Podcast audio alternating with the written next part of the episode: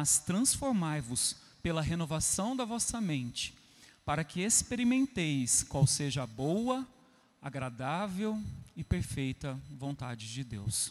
Vamos orar? Santo Deus, obrigado pela tua palavra. Obrigado, Deus, pela instrução que vem dela, pela graça derramada, Deus, através da Santa Escritura. Pai, que o Senhor esteja nesse momento tomando, ó Deus, o coração do pregador e dos teus ouvintes. Que o Senhor conduza, ó Deus, como rios de água viva. Que a tua palavra, ó Deus, venha penetrar no mais profundo dos corações que a ouvirão essa manhã. Que o Senhor esteja, Deus, derramando graça, misericórdia, consolo, conforto, que provém, ó Deus, que emana da tua palavra, que possamos compreendê-la e que possamos ter a disposição dada pelo Senhor para viver tudo aquilo que o Senhor nos, nos tem ensinado. Clamamos por graça e por misericórdia, por compaixão da tua parte, porque somos pecadores. E temos uma barreira, ó Deus, que nos impede de compreender e entender a profundidade, ó Deus, das Escrituras Sagradas. Mas que o Senhor venha, ó Deus, a derramar o sangue de Cristo Jesus, o sangue da nova aliança, para nos purificar, para que a nossa mente, ó Deus, possa ser renovada em Cristo Jesus. Essa é a nossa oração, ó Deus, a oração do teu povo que fazemos diante do Senhor, no nome de Jesus. Amém. Nesse 31 de outubro, não tem como nos, não nos perguntarmos, né? Será que precisamos hoje, 2021, será que nós precisamos de uma reforma? Reforma em nossa vida, reforma em nossa teologia, em nosso culto? Será, meus irmãos, que nós temos nos afastado da mensagem central do Evangelho? Será que nós precisamos de novidades no, no nosso culto? Para manter as pessoas na igreja, será que precisamos inovar sempre? Spurgeon, grande pregador Spurgeon, disse certa vez: chegará um dia em que no lugar dos pastores alimentando as ovelhas, haverá palhaços entretendo os bodes. Será, meus irmãos, que chegamos a esse dia? O que fazer então? Mas em 31 de outubro de 1517, Martinho Lutero ele postou as 95 teses na Catedral de Wittenberg, com vistas ao debate teológico, com um esforço para transformar a Igreja Católica Romana. A primeira dessas 95 teses, que provavelmente é a mais citada, diz o seguinte: Dizendo nosso Senhor e Mestre Jesus Cristo, arrependei-vos. Certamente quer que toda a vida dos crentes na terra seja um contínuo arrependimento. Com essas palavras, Lutero clamava pela transformação da igreja em sua teologia, a forma como definia arrependimento, graça e fé, e em sua prática, como ensinava e conduzia o seu povo a compreender a salvação. E Lutero também estava clamando pela transformação dos indivíduos, chamando-os a confiar somente em Cristo, para transformá-los de dentro para fora e não confiar em suas próprias habilidades e ações para agradar a Deus. Nosso Senhor e Mestre Jesus Cristo, ao dizer: arrependei-vos, pretendendo que toda a vida dos crentes fosse penitência, arrependimento, foi assim que a reforma começou. Mas há mais uma declaração da reforma que muitas vezes é esquecida por nós, que vem da pena de Jodocus van Lodenstein, em 1674. Ecclesia Reformata Semper Reformanda. E é geralmente abreviada para Semper Reformanda. Significa Igreja Reformada sempre reformando. Foi a maneira de Van Lodenstein de afirmar que a reforma não estava e não está acabada.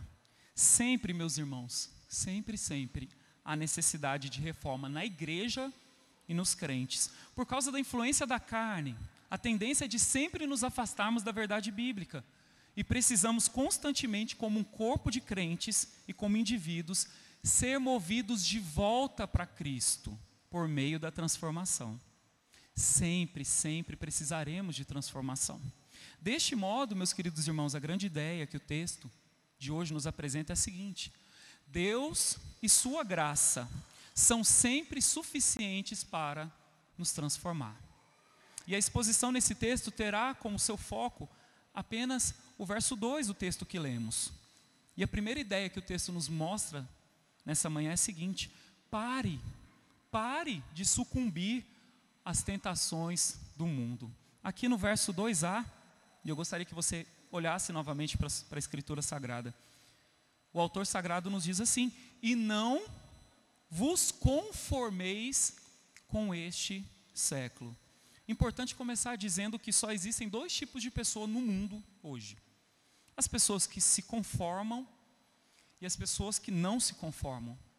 Paulo exorta a todos nós a não nos conformarmos. Agora, com o quê? Aqui ele usa a palavra século, literalmente uma era.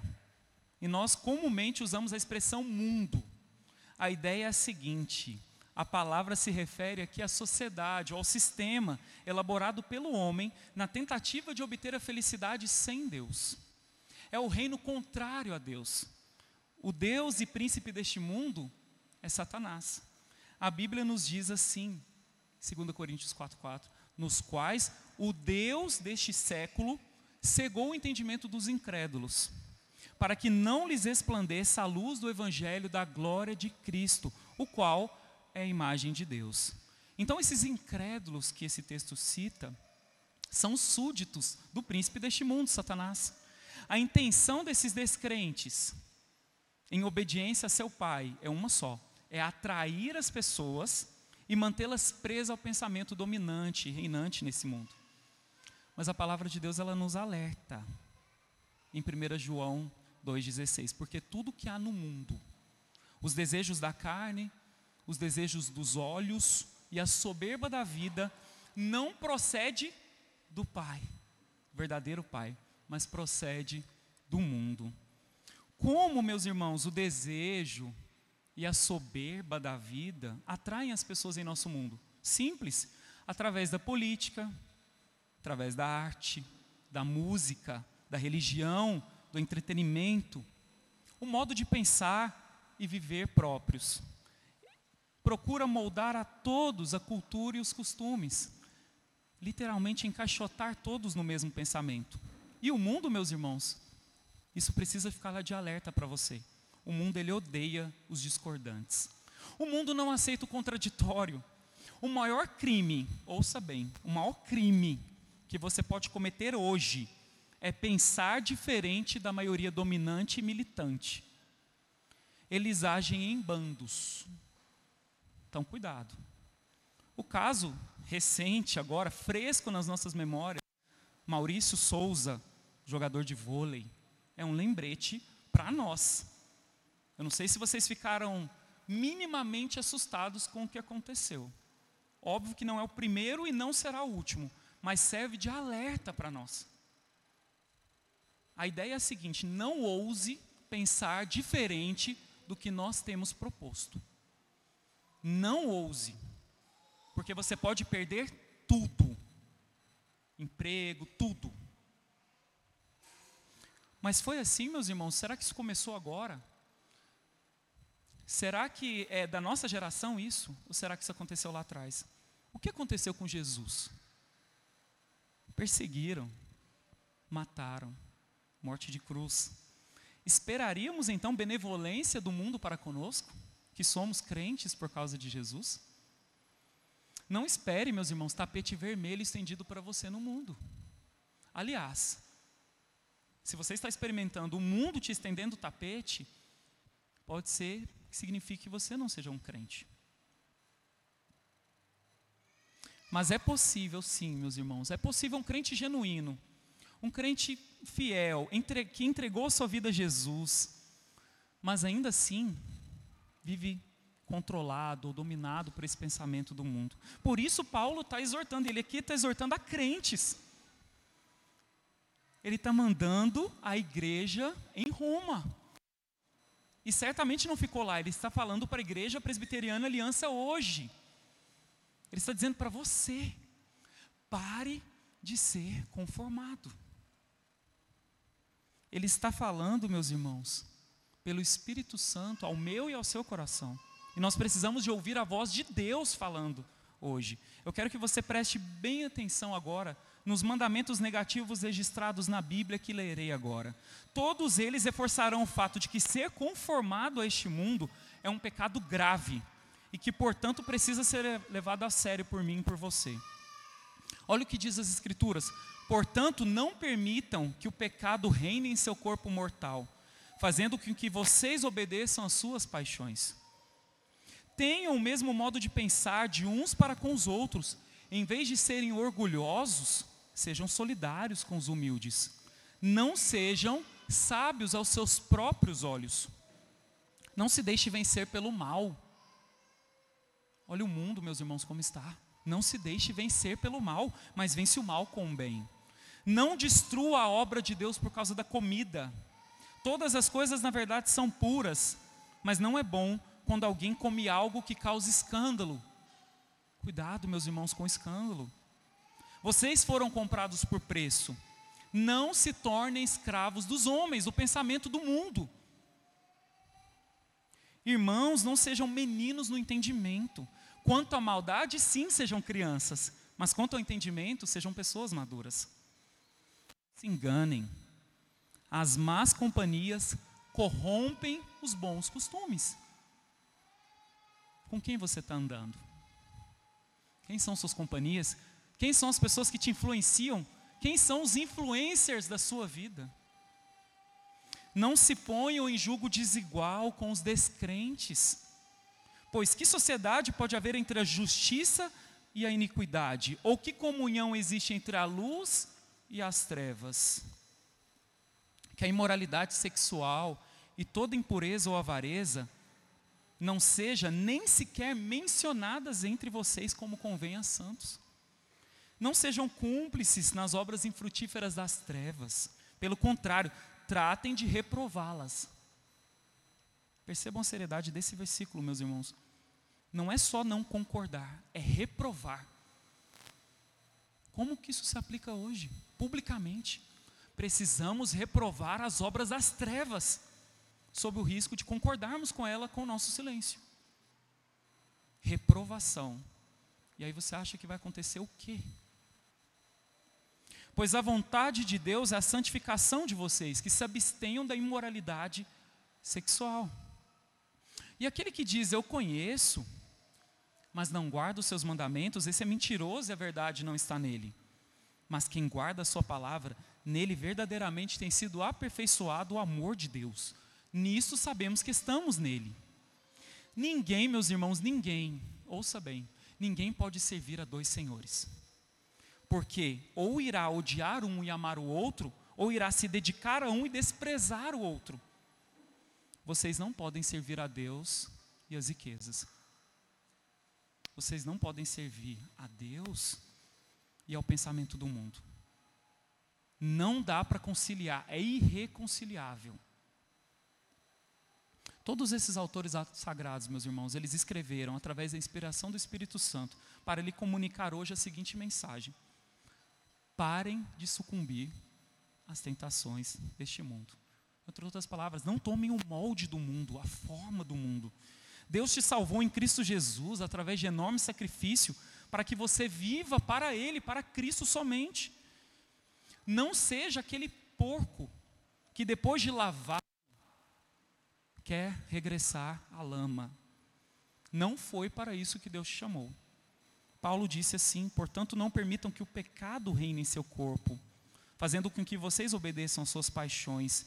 Não ofereçam os membros do corpo ao pecado como instrumentos de injustiça, mas como pessoas que passaram da morte para a vida, ofereçam a si mesmos a Deus e ofereçam seus membros a Deus como instrumentos de justiça, porque o pecado não terá domínio sobre vocês pois vocês não estão debaixo da lei, e sim da graça. Foi isso que Paulo trabalhou no primeiro versículo, quando ele fala de apresentar o corpo por sacrifício vivo, santo e agradável a Deus, que é o nosso culto racional. Em outras palavras, meus irmãos, você não pode se vestir, assistir TV, navegar na internet, gastar seu dinheiro, ter relacionamentos, conversar, trabalhar, ir ao cinema ou ouvir música como o mundo. Como qualquer outra pessoa que não crê em Deus e que está em inimizade com Deus. Você não tem como fazer isso e estar comprometido com Cristo. Mas para o crente a promessa é a seguinte: não sei se você prestou atenção no final daquele versículo que eu acabei de ler. O pecado não terá domínio sobre você, crente. Agora, você confia nisso? Você realmente confia nessa verdade? Ah, meus irmãos, nós lutamos contra o pecado. Mas ler isso aqui traz alívio. Porque o Senhor está dizendo: o pecado não terá domínio sobre você. Eu sei que você tem lutado contra o pecado. E nós precisamos de um alerta bíblico.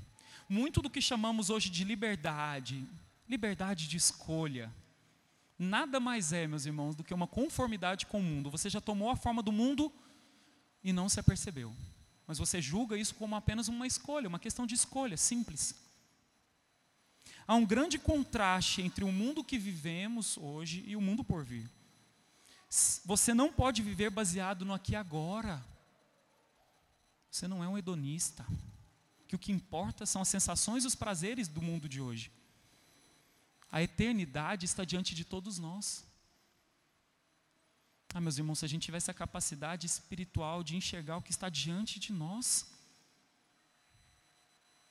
a glória prometida, o céu, isso tornaria as coisas desse mundo bem pequenas, bem passageiras, porque teríamos o vislumbre daquilo que nos aguarda. Lembra das palavras de Jesus? Eu vou e vou preparar lugar para vocês. Eu vou preparar lugar para vocês. Apenas confiem, vivam como cristãos. Mas não será fácil. Mas certamente, o que espera no final dessa jornada é estarmos na presença de Jesus Cristo.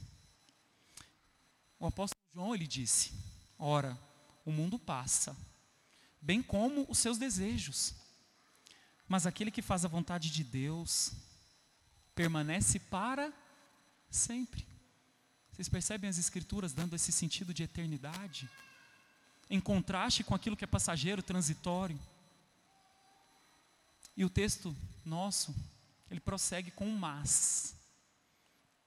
Em contraste com o mundanismo que nós devemos abandonar, está o chamado de Deus para cada um de nós. Portanto, meus irmãos, comece a renovar a sua mente. Olha o versículo 2, parte B. E não vos conformeis com este século, mas transformai-vos pela renovação da vossa mente Paulo, então, ele trabalhou no primeiro argumento a questão de não conformar-se, que é relativo, meus irmãos, a atividades externas. Mas já aqui nós temos a palavra transformai-vos. É a palavra grega que traduzida é metamorfose, onde a referência é uma realidade, uma mudança interior. É a mudança que brota do coração, que foi salvo pela graça de Deus. A mente aqui, ela reflete essa mudança, ela é reflexo da mudança que aconteceu dentro de nós. A tradução da Almeida século 21 desse texto foi feliz em traduzir esse trecho da seguinte forma: Mas sede transformados pela renovação da vossa mente. Essa é a ideia que o original remete. E ser transformado, meu irmão, meus irmãos, é um tempo presente. É necessário constantemente e continuamente, nunca terminado temos atenção aqui do já e ainda não. Você já foi salvo. Porém, você continua sendo salvo. Você já é santo, porém você continua sendo santificado. A obra já foi feita e completa por Cristo Jesus na cruz do Calvário. Porém, para nós, ela ainda está se completando. Ser transformado também sugere, meus irmãos, que outra pessoa é que faz a obra, o trabalho. No caso, Deus. Na tradução da Nova Almeida Atualizada, lemos: Deixem que Deus os transforme. Coloco o agente correto aqui, que é Deus. Deixe que Deus os transforme. O agente principal da mudança nunca, meus irmãos, nunca será você mesmo. Por isso que não adianta autoajuda, não adianta processo de melhoramento contínuo, não adianta você ler na internet 10 maneiras de eu melhorar tal coisa. Porque não se trata de aperfeiçoamento moral, pessoal. Se trata daquilo que Deus e só Deus pode produzir na minha e na sua vida. Só Ele pode nos santificar. Não existe receita mágica. Não existe passo rápido para a santificação.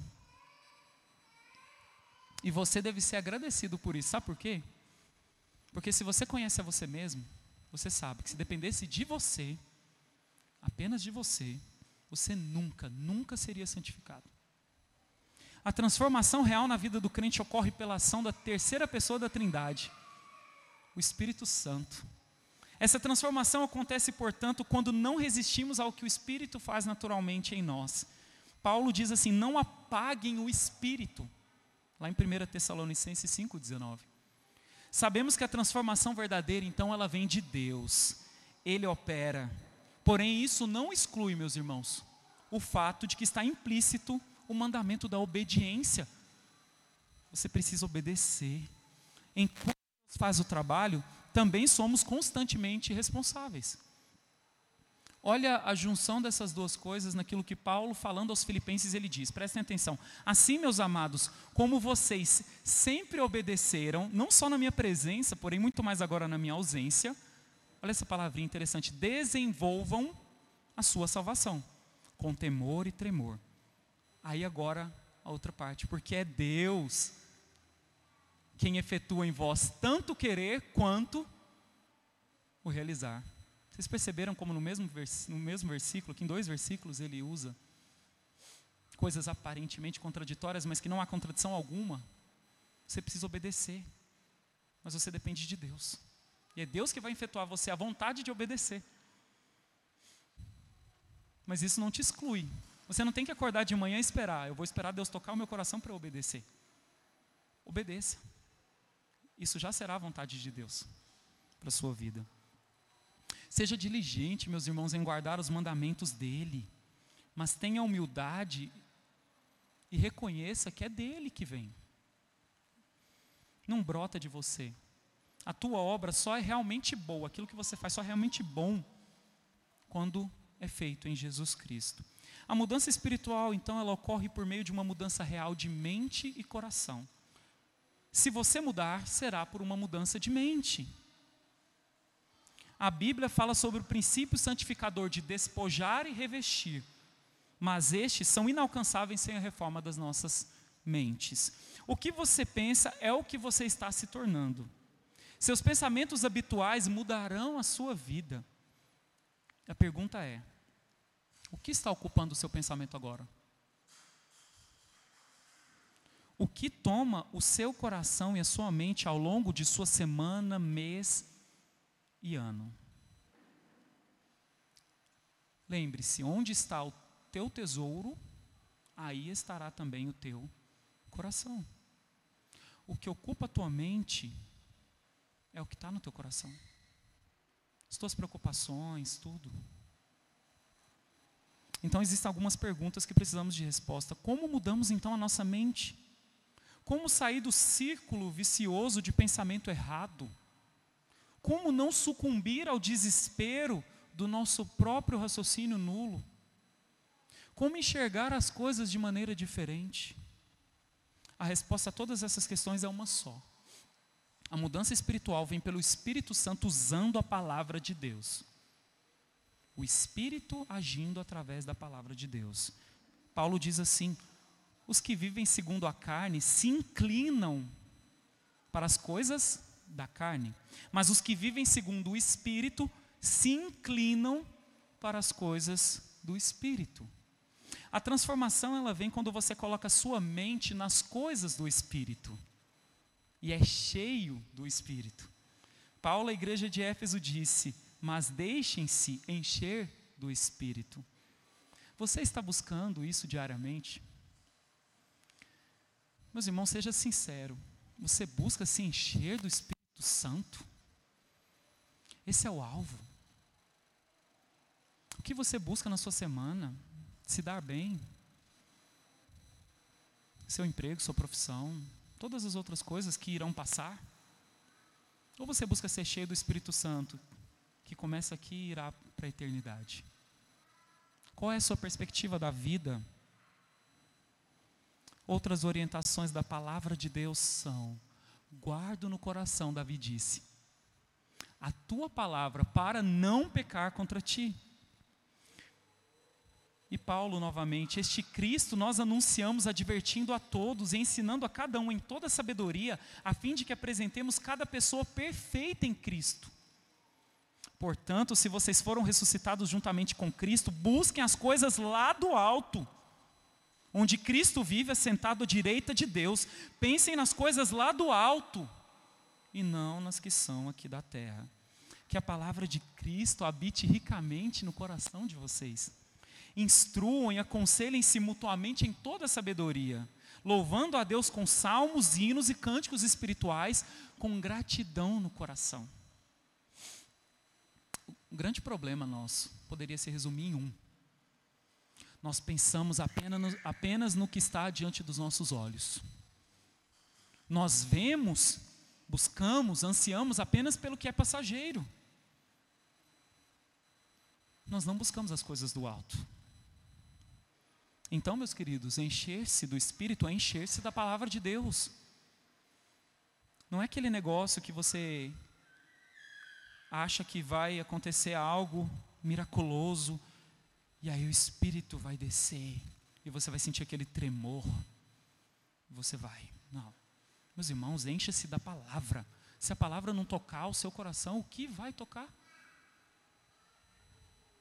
Não há sabedoria e entendimento verdadeiro à parte das Escrituras. Porém, alguns em nosso tempo estão querendo reformar a si mesmos, a sua própria teologia, rever à luz da palavra a sua teologia. Não! Tem pastores, pseudo-pastores, que estão querendo reformar a Bíblia. Sabe por quê? Para se tornarem relevantes a uma plateia de bodes. O que esses irmãos estão preocupados? Eles não estão preocupados com as ovelhas. Porque o próprio Senhor diz que as ovelhas ouvem a minha voz e eu as conheço e elas me seguem.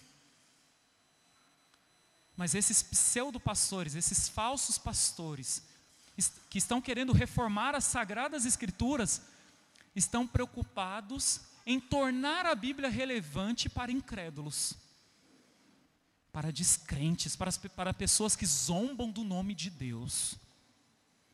Mas a verdadeira reforma, ela não passa por alterarmos a mensagem de Deus, para nos tornarmos relevantes culturalmente. Antes, ela consiste no ato de nos voltarmos sempre às velhas verdades, as verdades que estão registradas nas Sagradas Escrituras. Tão certo como Deus não muda, a Sua palavra não muda e não mudará. Resta saber então o seguinte: a quem você quer agradar? Quem você quer agradar? O sucesso perante Deus consiste em ter a sua mente cativa às Escrituras. Era nisso, meus irmãos, que residia a confiança dos reformadores do passado. Lutero mesmo disse: a não ser que eu seja convencido pelo testemunho da Escritura ou por clara razão, pois não confio nem no Papa, nem em concílios isoladamente, visto que se sabe muito bem que eles têm errado e se contraditado muitas vezes.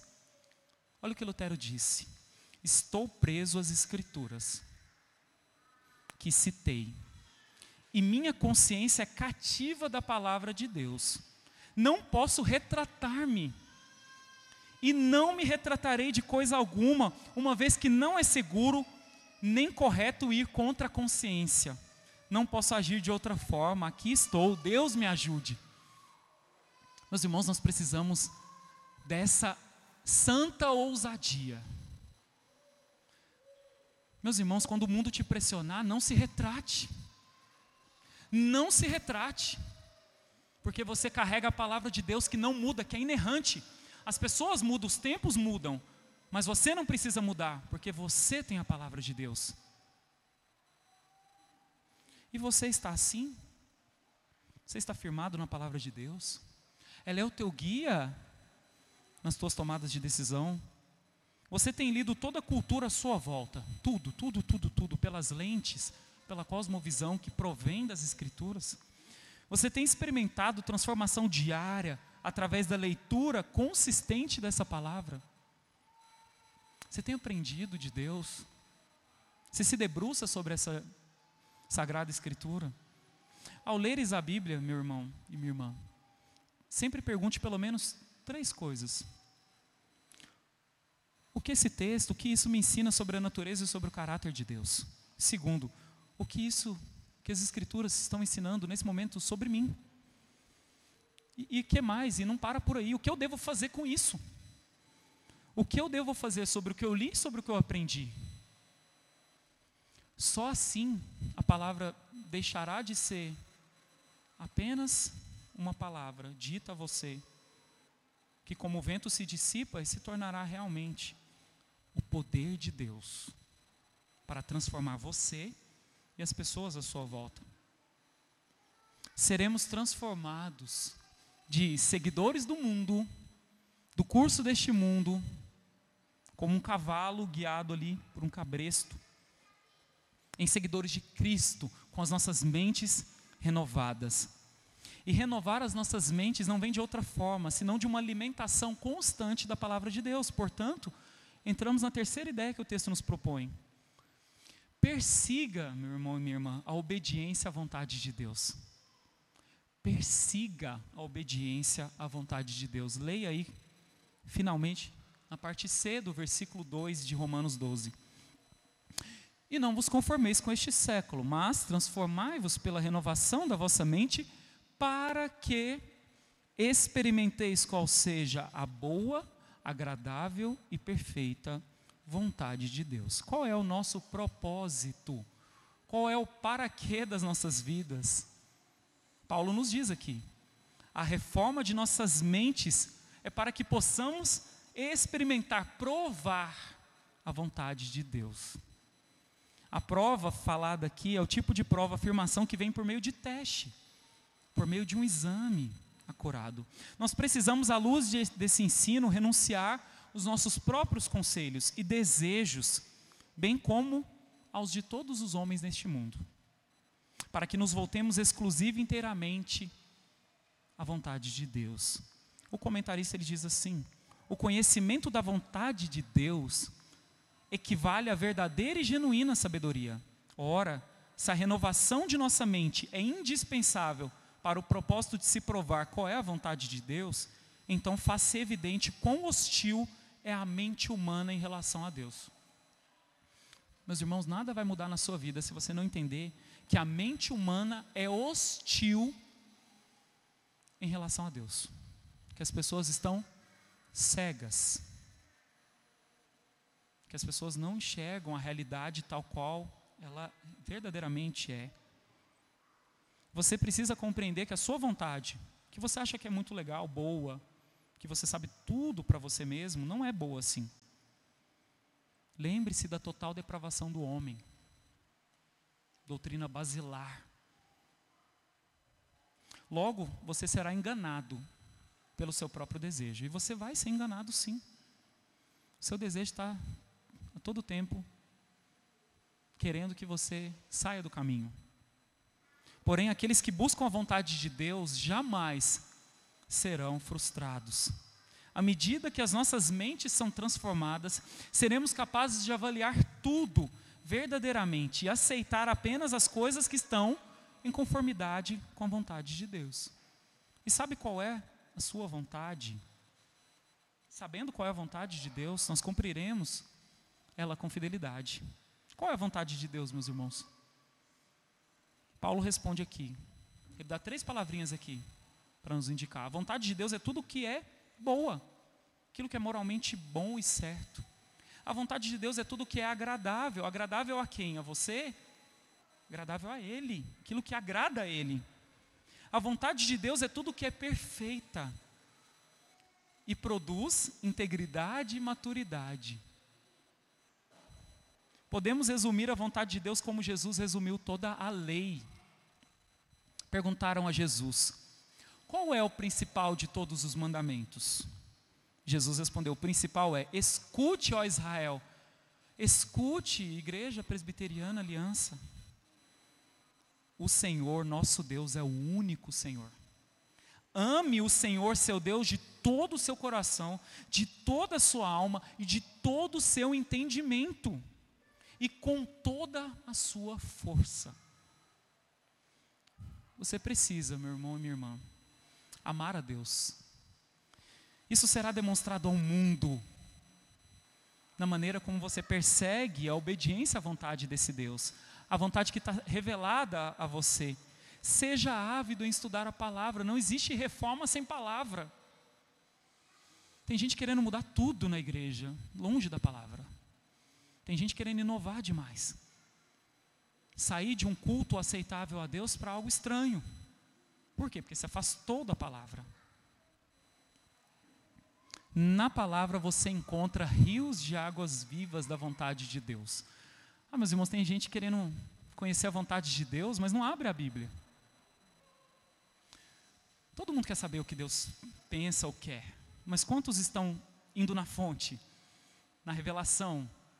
Deus deu a fonte, mas as pessoas estão querendo ir a outras fontes, descobrir a vontade de Deus. Não será fácil. Não espere facilidades na perseguição à vontade de Deus. Não espere tranquilidade. Nós vivemos num mundo de constantes mudanças. Mas você, meu irmão e minha irmã, precisa de algo sólido, algo estável. Você precisa de algo imutável para confrontar a vã sabedoria deste mundo. Há um tempo atrás, alguns padrões de pecados, vocês sabem disso, quem aqui tem pelo menos aí uns 25 a 30 anos acima, né? 25 acima, e sabe que algumas coisas, quando você era criança, algumas coisas não eram tão aceitáveis assim, moralmente, socialmente. Havia algumas coisas que não eram aceitáveis. Como é que está hoje? Sabe o que as pessoas estão dizendo? Elas estão dizendo que evoluíram. É isso que eu ouvi essa semana nessa questão do caso Maurício Souza, uma pessoa falou que evoluiu.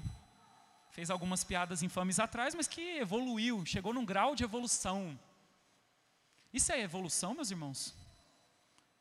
Toda evolução que não é baseada na palavra de Deus, ela é, na verdade, uma involução. Só que essas pessoas não estão percebendo o buraco que elas estão entrando. Mas você é aquele que pode chegar e não só não cair no buraco, mas você ajuda a pessoa a sair do buraco, porque você tem a verdade de Deus. Essa verdade ela não muda. E você não precisa mudar, você só precisa anunciar, tal como ela é. Paulo compreendeu bem essa dinâmica do mundo e pela graça de Deus, Paulo se afastou das sutilezas e sugestões de Satanás. Muitas vezes pode parecer um ganho. Meu irmão e minha irmã, se você quiser, eu imagino que daqui a um tempo manter seu emprego. Talvez você vai ter que abdicar da sua fé. Eu creio que isso vai chegar, vai bater na nossa porta. O que está acontecendo lá vai chegar aqui. Estamos preparados? Será que vamos pagar este preço? Nós precisamos pedir graça ao Senhor, porque por nós mesmos não conseguimos. Vamos sucumbir ao mundo. Por nós mesmos nós sucumbimos ao mundo. Mas pela graça e pela palavra de Deus, que não falha e não muda, nós poderemos vencer o mundo. O fato de você negar a Cristo pode lhe render vantagens nesse mundo. A maior vantagem delas talvez seja a tranquilidade de ninguém te incomodar, de ninguém falar de você. Se você quiser passar ileso, é só não falar nada. Não fale nada, não se pronuncie, não fale a verdade da palavra de Deus, não combata os erros do mundo, e você terá uma vida tranquila. Meus irmãos, mas é isso que é o cristianismo? O cristianismo é para você ficar tranquilo na sua casa. Pessoas morreram no passado para você ficar tranquilo hoje. Pessoas derramaram seu sangue para que você tenha tranquilidade. Pessoas morreram para que nós tivéssemos 66 livros aqui diante de nós. o que você vai fazer? Você vai querer se dar bem com o mundo? Paulo ele disse o seguinte, e eu espero que seja essa, esse o seu desejo, a sua disposição. Mas o que para mim era lucro, isso considerei perda por causa de Cristo. Sim, deveras considero tudo como perda por causa da sublimidade do conhecimento de Jesus Cristo. Meu Senhor, por amor do qual perdi. Você está disposto a perder? Você quer perder?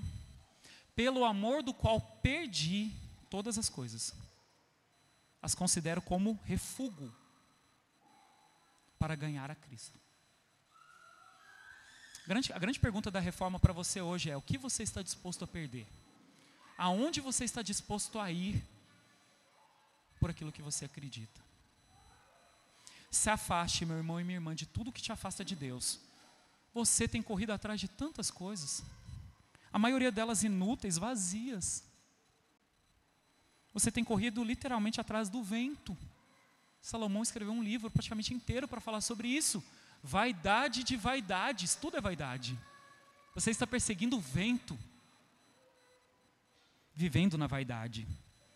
Mas que pela transformação de Deus na nossa vida, nós sejamos mais parecidos com Maria do que com Marta. A Bíblia trouxe o seguinte: quando eles seguiam viagem, Jesus entrou numa aldeia. E certa mulher chamada Marta hospedou na sua casa. Marta tinha uma irmã chamada Maria, que assentada aos pés do Senhor ouvia seu ensino. Marta, porém, agitava-se de um lado para o outro, ocupada com muitos serviços. Então se aproximou de Jesus e disse: Senhor, não se importa com o fato de minha irmã ter deixado que eu fique sozinha para servir? Diga-lhe que venha me ajudar. Mas o Senhor respondeu: Marta, Marta. E aqui coloque o Marta e, e pense no seu nome. Pense no seu nome. Tiago, Tiago. Igor, Igor. Messias, Messias.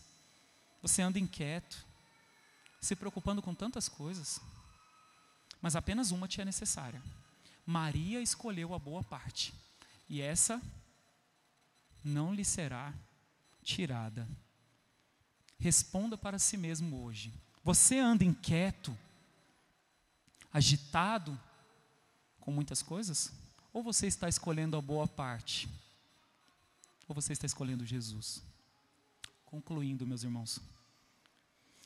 Se estamos falando de igreja reformada, sempre a se reformar, precisamos compreender bem os pontos principais que nos conduzem, que nos conduziram até aqui, que conduzem uma reforma verdadeira a partir das nossas próprias vidas.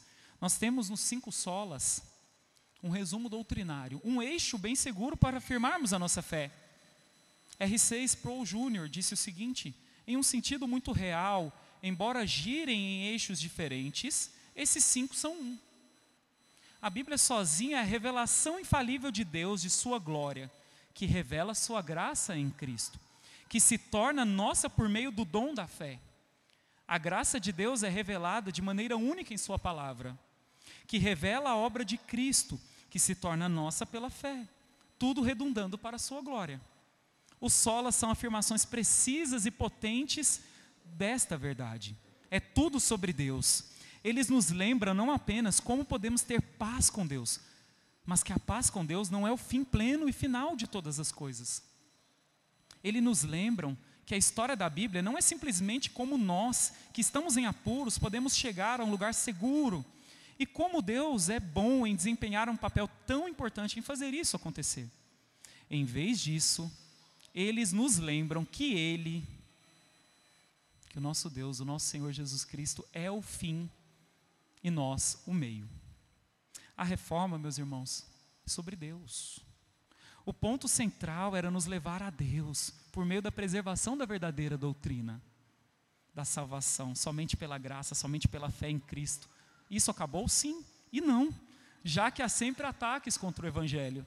Defenda, defenda, meu irmão e minha irmã, defenda a pureza do Evangelho. Se tem algo que você precisa defender, não é a sua própria reputação, é o Evangelho, é a pureza dele. Não deixe que heresias tomem o lugar das pérolas benditas das Escrituras Sagradas. Além disso, a reforma era também sobre honrar a Deus, exaltar a Deus através de nossas vidas transformadas, revelando Deus em sua majestade e beleza a este mundo. Isso acabou? Não, não acabou. Essa continua a ser a nossa tarefa principal. Ser como Ele e apreciá-lo será nossa ocupação eterna. A reforma não acabou, sempre reformanda. Sempre precisamos de reforma. E louvado seja Deus, pois Ele nos deu tudo o que precisamos para que essa reforma aconteça. O exemplo do que foi pregado hoje em Romanos 12, 2. Você, meu irmão e minha irmã, não deve adotar o padrão exterior e passageiro desse século. Não tenha isso para a sua vida, mas você precisa ser transformado em sua natureza íntima. Uma real e genuína mudança sempre será de dentro para fora. Você não deve viver pelos padrões de um mundo que está em inimizade com Deus. Deixe que a renovação de sua mente, pelo poder do Espírito Santo, transforme sua vida conformando-a com vontade de Deus. William Barclay disse o seguinte: Não devemos ser como um camaleão que assume as cores daquilo que o cerca. Pegando as palavras de Barclay, eu pergunto a vocês: você tem sido um crente camaleão? Você é um crente, da minha época falava-se em crente 007, agente secreto. Você é um crente moderninho? Crente isentão? Nem lá nem cá? Dependendo do, dependendo do que falarem, eu vou para um lado. Dependendo do que falarem, eu vou para outro. Se a multidão estiver para um lado, eu vou para lá. Se estiver para cá, eu vou para cá. Um crente que muda de posicionamento a cada momento de pressão, Ore para que haja mudança em sua vida. Não seja assim. O mundo está indo de mal a pior. Não ceda. Não permita que sua mente seja moldada pelos pensamentos de pessoas incrédulas. Você não deve se conformar a este mundo, porque o parâmetro do mundo muda toda hora. E está mudando cada vez mais rápido. Nesse mundo a regra não é clara. O direito é torto. Interesses obscuros movem pessoas poderosas. Você sente medo? Essa semana, é, de maneira especial, para mim, a realidade bateu um pouco a porta com tudo aquilo que aconteceu. E é inevitável que o desânimo venha. Meus irmãos, há várias pessoas que estão com medo, com medo de se posicionarem como cristãs hoje. Mas nós não devemos ser assim. Nós devemos ter coragem não foi fácil para Lutero. Não foi fácil para Paulo. As perseguições sempre houveram e sempre haverão. Mas tenha coragem. Nós seguimos um modelo absoluto que jamais fica obsoleto. Não envelhece. Esse modelo é Jesus. Ele é perfeito, creia nele. Hoje Jesus está te chamando a cear com Ele. Abra a porta do seu coração e convide-o a entrar. Sua vida terá sentido. Você será uma luz como o sol ao meio-dia. A verdadeira reforma, então, ela é Cristo. Se estivermos nele, seremos novas criaturas, teremos uma nova mente, um novo coração, e faremos assim a sua obra com alegria até o grande e glorioso dia do Senhor. E eu termino com as palavras de um comentarista desse texto que diz assim: Se o mundo controla nossa maneira de pensar, somos conformados mas se Deus controla a nossa maneira de pensar, somos transformados. A transformação interior é a única defesa efetiva contra a conformidade exterior com o espírito do tempo presente. Temos assim uma metamorfose gerada pelo Espírito Santo. Quando nosso corpo é consagrado e nossa mente é transformada, nosso culto torna-se racional e experimentamos a boa, perfeita e agradável vontade de Deus. Que assim Deus nos abençoe, meus irmãos. Vamos orar mais uma vez. Convido os irmãos a se colocarem de pé para orarmos ao nosso Deus.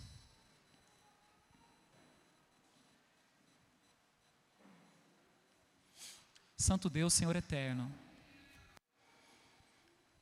é inevitável que o temor de homens incrédulos, ímpios, que são organizados, astutos, e aparentemente muito poderosos, é inevitável que esse medo de toda essa situação que ocorre em nosso país não só no nosso país, mas no resto do mundo, é inevitável que isso, de certa forma, nos atinja, nos trazendo temor, receio, medo. Mas nós, Pai, confiamos no Teu amor que não muda, na Tua palavra que é inerrante, que é infalível, que é o supremo tribunal de todas as questões. Que é a nossa única regra de fé e de prática. Pai, permita que não saiamos e não nos demovamos um passo sequer das sagradas Escrituras. Que ela seja a nossa bússola. Que o teu povo que aqui se encontra na tua presença venha ser fortalecido, fortalecido na fé, fortalecido pelo teu Espírito Santo. Que o teu Espírito Santo abunde, trazendo ousadia para proclamarem, ó Deus, aquilo que está na tua palavra. Com toda a submissão, debaixo da autoridade da palavra. Ó oh, Pai, abençoa o teu povo, tenha misericórdia de nós. Somos fracos, somos imperfeitos, mas nós cremos naquele que é perfeito, que é infalível, naquele que começou a boa obra em nós e que certamente há de completá-la até o dia de Cristo Jesus. É no nome do nosso Redentor, Salvador, glorioso Jesus Cristo, que nós oramos. Amém.